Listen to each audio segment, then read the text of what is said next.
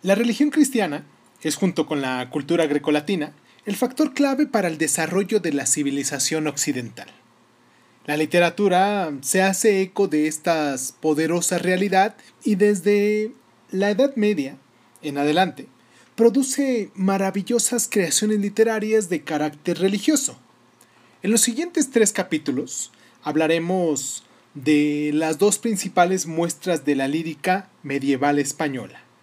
Los milagros de Nuestra Señora, de Gonzalo Berceo, que tendremos a continuación, y las cantigas de Santa María de Alfonso X el Sabio, que hablaremos la próxima semana. Y también presentaremos en la siguiente eh, dos, bueno, realmente vamos a presentar solamente una de estas, porque ya hablamos anteriormente de ellas, dos de los grandiosos poemas épicos que tratan de aspectos esenciales del cristianismo epopeyas que no desmerecen de las más grandes de la antigüedad, que en este caso fueron la Iliada, la Odisea y la Eneida, que ya tenemos en programas anteriores, que ya hemos hablado de ellas en nuestros programas anteriores y les recomiendo que se den una vuelta, se echen un clavado al pasado y puedan este, buscar estas recomendaciones que ya hicimos. Y vamos a hablar sobre la Divina Comedia del italiano Dante Alighieri, que es una obra clave de la literatura del Renacimiento, pero ya lo hicimos en los meses anteriores, no realmente en estos programas que hicimos exclusivos de recomendaciones de Luna pero ya lo tenemos en algunos programas, creo que de hace dos meses o hace tres meses, más o menos, que estuvimos haciendo recomendaciones de libros también. Y pueden buscarlo ahí en la plataforma donde ustedes estén escuchando eh, La Divina Comedia de Crónicas Lunares de Sun y seguramente les va a salir ese antiguo podcast que ya tenemos ahí. Pero dentro de 15 días vamos a hablar sobre el paraíso perdido del inglés John Milton. Y pues estas obras son realmente importantes porque son monumentos indiscutidos de la historia de la literatura universal. Esto es Crónicas Lunares. Yo soy Irving Sun y a continuación les voy a dejar con Los Milagros de Nuestra Señora de Gonzalo de Berceo. Espero que disfruten el programa del día de hoy. Les mando un abrazo muy fuerte a donde sea que, nos estén escuchando. Hoy siendo Lunaida es 27 de septiembre, ya casi por finalizar el mes. Y pues nada, comenzamos, ¿no? Cierra los ojos, cierra los ojos, cierra los ojos, cierra los ojos. Si escuchas que alguien se acerca, no temas, todo estará bien.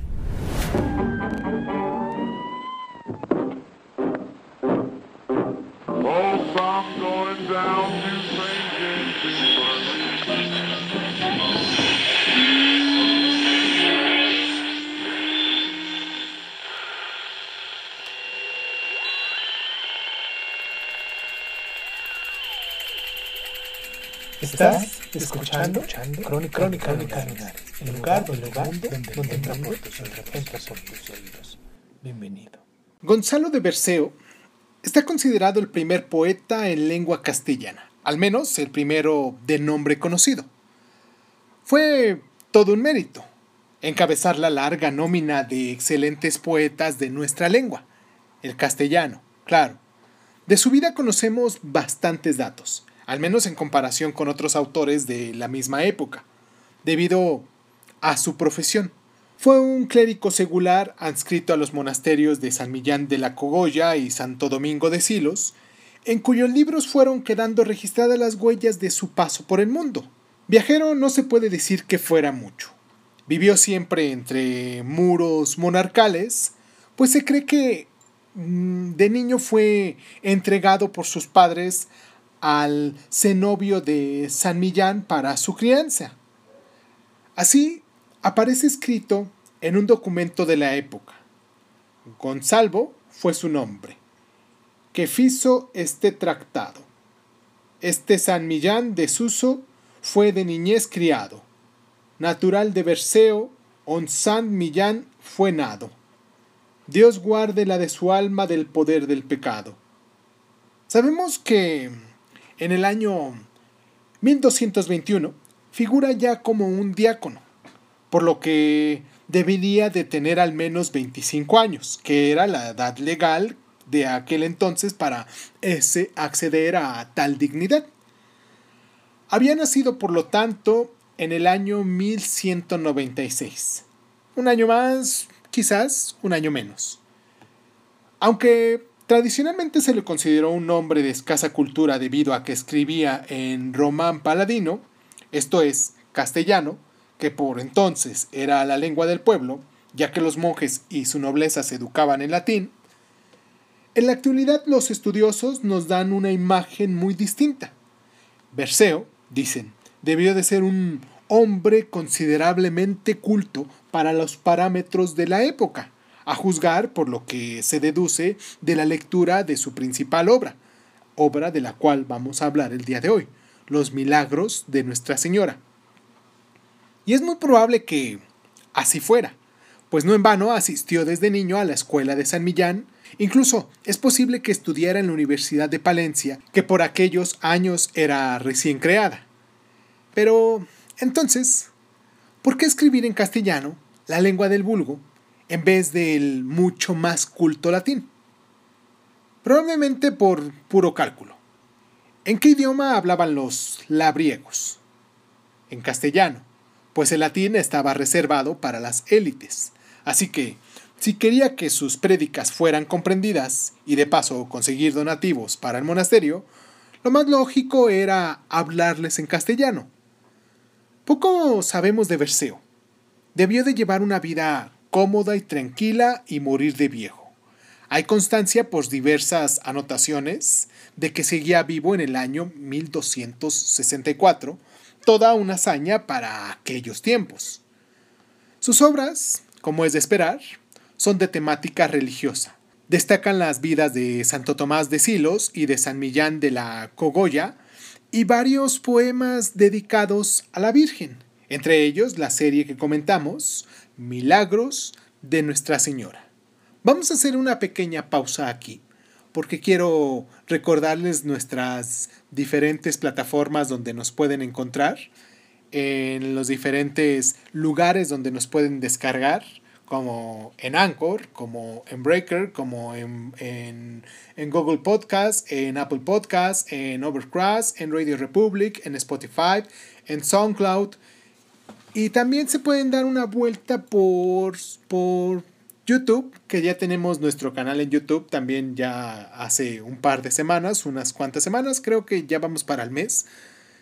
Y me gustaría que se pudieran suscribir a ese canal también, porque entre más se suscriben, ustedes saben cómo, este es, cómo es este negocio. Y a pesar de que yo hago esto no haciéndolo como parte de un negocio, lo hago de forma gratuita, eh, sí me gustaría que ustedes pudieran poder eh, compartir esto que estamos haciendo con otras personas para que les llegara a más personas esta información, porque como decíamos, este es un programa de relevancia cultural y que bien vale la pena que muchas personas pudiesen tener esta información que quizás no la de esto de, de los libros de recomendación del día de hoy en Lunay Dice, sino algún día en particular que les guste sobre la historia, sobre psicología, sobre religión, sobre política, sobre eh, historia del arte. O sea, tenemos diferentes programas a lo largo de la semana y me gustaría que ustedes pudieran recomendarlos, cualquiera que sea de estos el que les guste.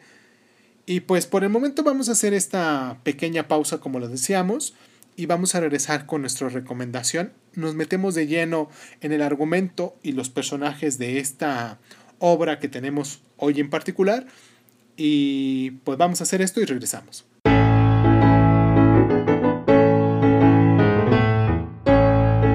Como ya decíamos, Milagros de Nuestra Señora es la obra más importante de Gonzalo de Berceo.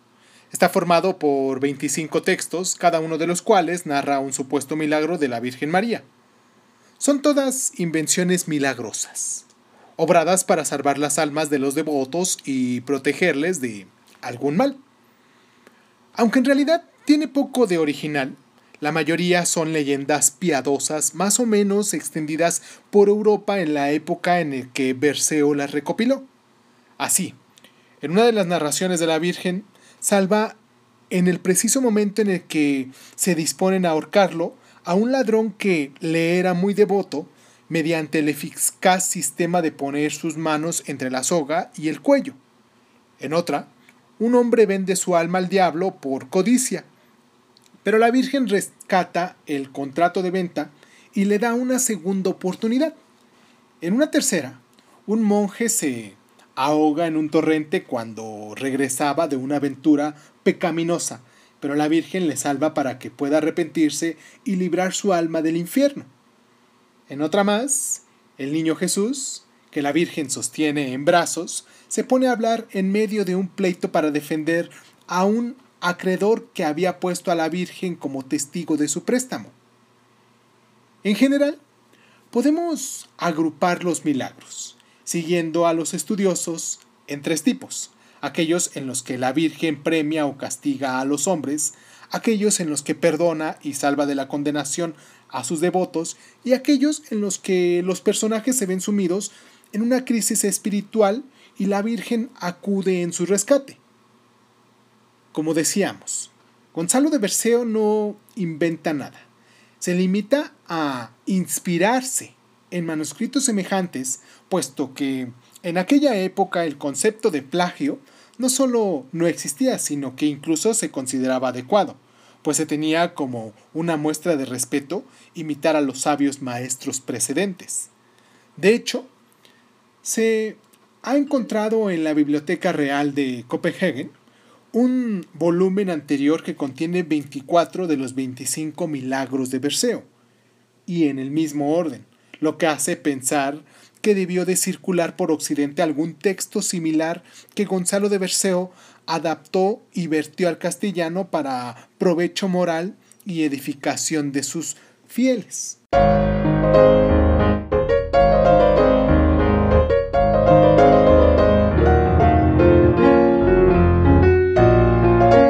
Milagros de Nuestra Señora está escrito en verso. Por su temática pertenece al menester de clerecía, los, las composiciones piadosas de la Edad Media escritas por clérigos, entendido por clérigos, como se hacía entonces, no solo a los sacerdotes, sino a todas aquellas personas cultas y dedicadas al estudio que buscaban distinguirse del arte mucho menos refinado y exacto de los juglares.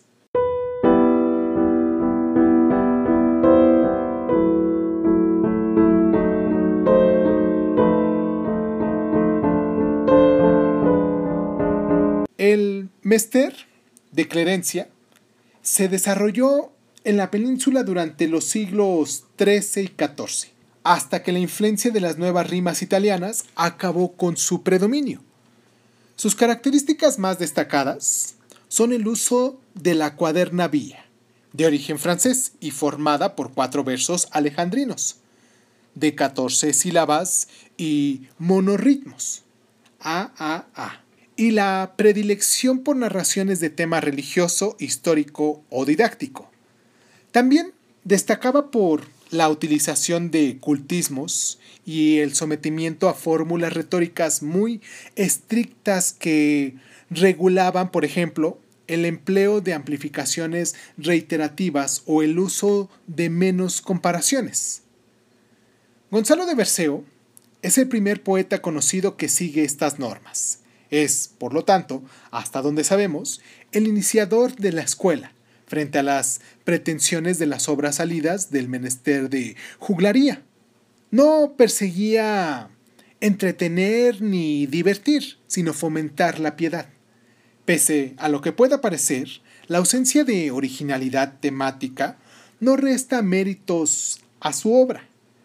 Los tiene y muchos pues Berceo no se limita a verter al castellano una obra ya escrita, sino que adapta la narración, la enriquece con aportaciones propias y la adorna con ejemplos de usos y costumbres locales, con intención de hacerla más cercana y creíble a sus lectores o a sus oidores. Porque muy posiblemente estas composiciones, como el Cantar del Miocid y muchas otras de la época, estaban pensadas para ser leídas en voz alta, ya que por aquel entonces muy pocos sabían leer y menos en castellano, idioma que todavía estaba en pleno proceso de formación. Así que no tendría sentido escribirlo en esa lengua, si no fuera porque era la mejor que entendían aquellos a los que la narración de los milagros iba destinada. Sus vecinos y conocidos, sus feligreses, la gente de la comarca donde vivía y los monjes de los monasterios a los que estuvo adscrito. Perseo no escatima para lograr este acercamiento a su público. Recurre a comparaciones sacadas de la faena diaria de los labriegos, nombra utensilios cotidianos, emplea refranes muy extendidos. De esta forma, consigue establecer vínculos con sus oyentes y crear una obra nueva, mucho más cercana y eficaz que aquella de la que debió de partir. Su estilo se caracteriza por la sencillez y la cierta complicidad campechana y bonachona, de ahí que fuera considerado durante mucho tiempo como un autor repleto de ingenio candor.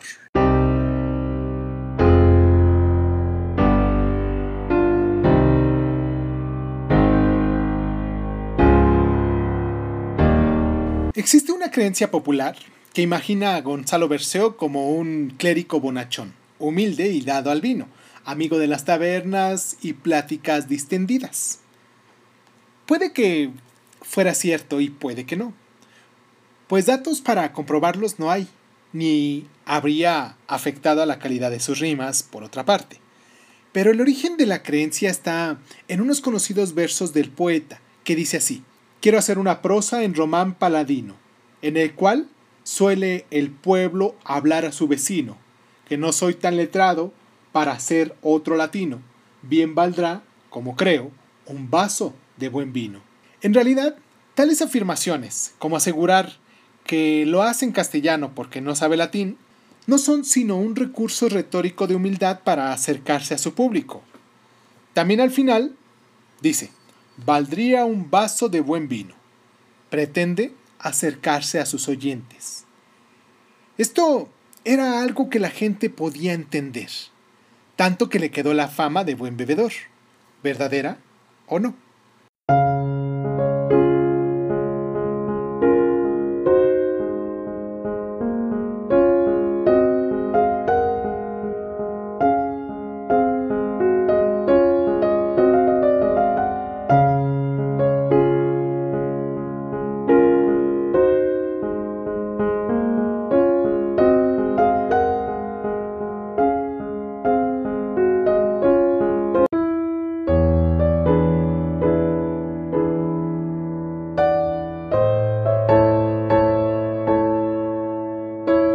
La humildad propia de su eclesiástica condición no fue óbice para que Gonzalo de Berceo dejara entrever la satisfacción personal que le producía escribir y el placer de ser reconocido como autor. Tal es lo que se puede deducir al menos de su costumbre de incorporarse como personaje en sus propias obras. Así, la introducción de Los Milagros comienza con esta guisa. Yo, maestro Gonzalo de Berceo llamado, yendo a la romería, caí en un prado, verde e bien sentido, de flores bien poblado, lugar codiciado por hombre cansado. Y después de describir el hermoso lugar, sigue contando cómo quedó dormido a la sombra de un árbol. Maravilloso, ¿no?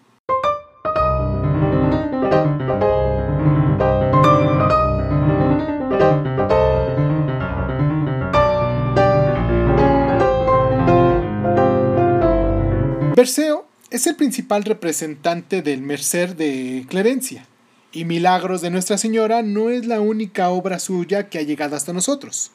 No es difícil acceder a algún ejemplar de Vida de San Millán de la Cogolla, un personaje muy presente en la iconografía y la imaginería popular, protagonista de leyendas y milagrosas apariciones en batallas contra los moros, o otro libro de los que tenemos, que podemos recomendar también, si te gusta esto, que se llama La vida de Santo Domingo de Silos, asimismo escrita en román paladino, que cuenta cómo un niño pastor de grave semblante y serio carácter se hace ermitaño, se enemista con el rey de Navarra, reforma el monasterio de Silos y se dedica a hacer milagros, como sanar enfermos, confundir a pérfidos ladrones o vencer tentaciones.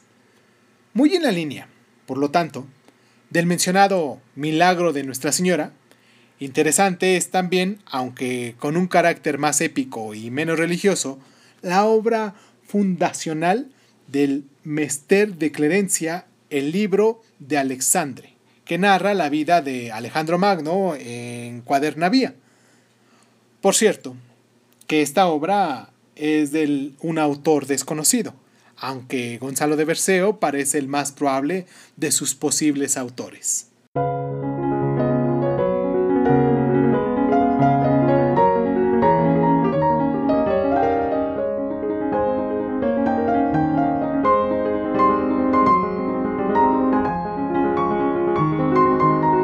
Esto fue Crónica Donares, yo soy Irving Sun, les mando un abrazo hoy 27 de septiembre, año del 2021, espero que se encuentren muy muy bien, quiero mandar un saludo a toda la gente de Eslovenia que nos escucha en la región de Kanks, Kank, se llama así, espero estarlo pronunciando bien, y pues cuando menos tengamos oportunidad, cuando mayor sea la oportunidad, vamos a tratar de ir a Eslovenia y conocer este lugar. ¿Qué les parece?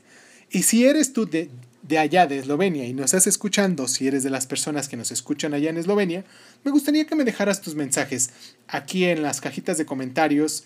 En, en Crónica Lunares de Zoom en YouTube nos puedes escuchar. Si nos estás escuchando con este programa que tenemos en Luna de Daes, pues que nos dejen tus, tus, mensajes ahí en la cajita de comentarios. Y pues les mando un abrazo muy fuerte a toda la gente que nos escucha en otras regiones del mundo. Les agradezco mucho. Déjenme también el lugar donde nos están escuchando y yo personalmente en alguno de estos episodios que, que tenemos diario voy a hacer esta mención.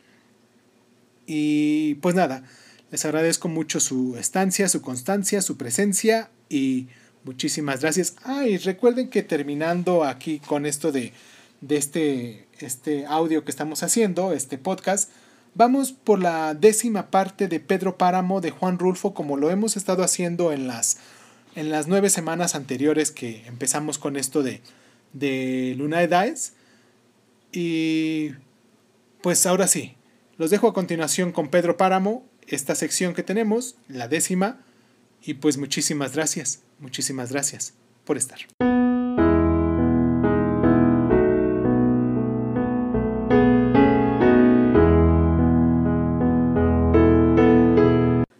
Que te fuiste, entendí que no te volvería a ver.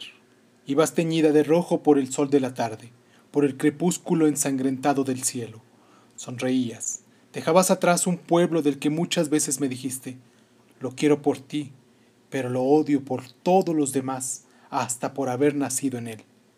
Pensé, no regresará jamás, no volverá nunca. ¿Qué haces aquí a estas horas? ¿No estás trabajando? No, abuela. Rogelio quiere que le cuide al niño.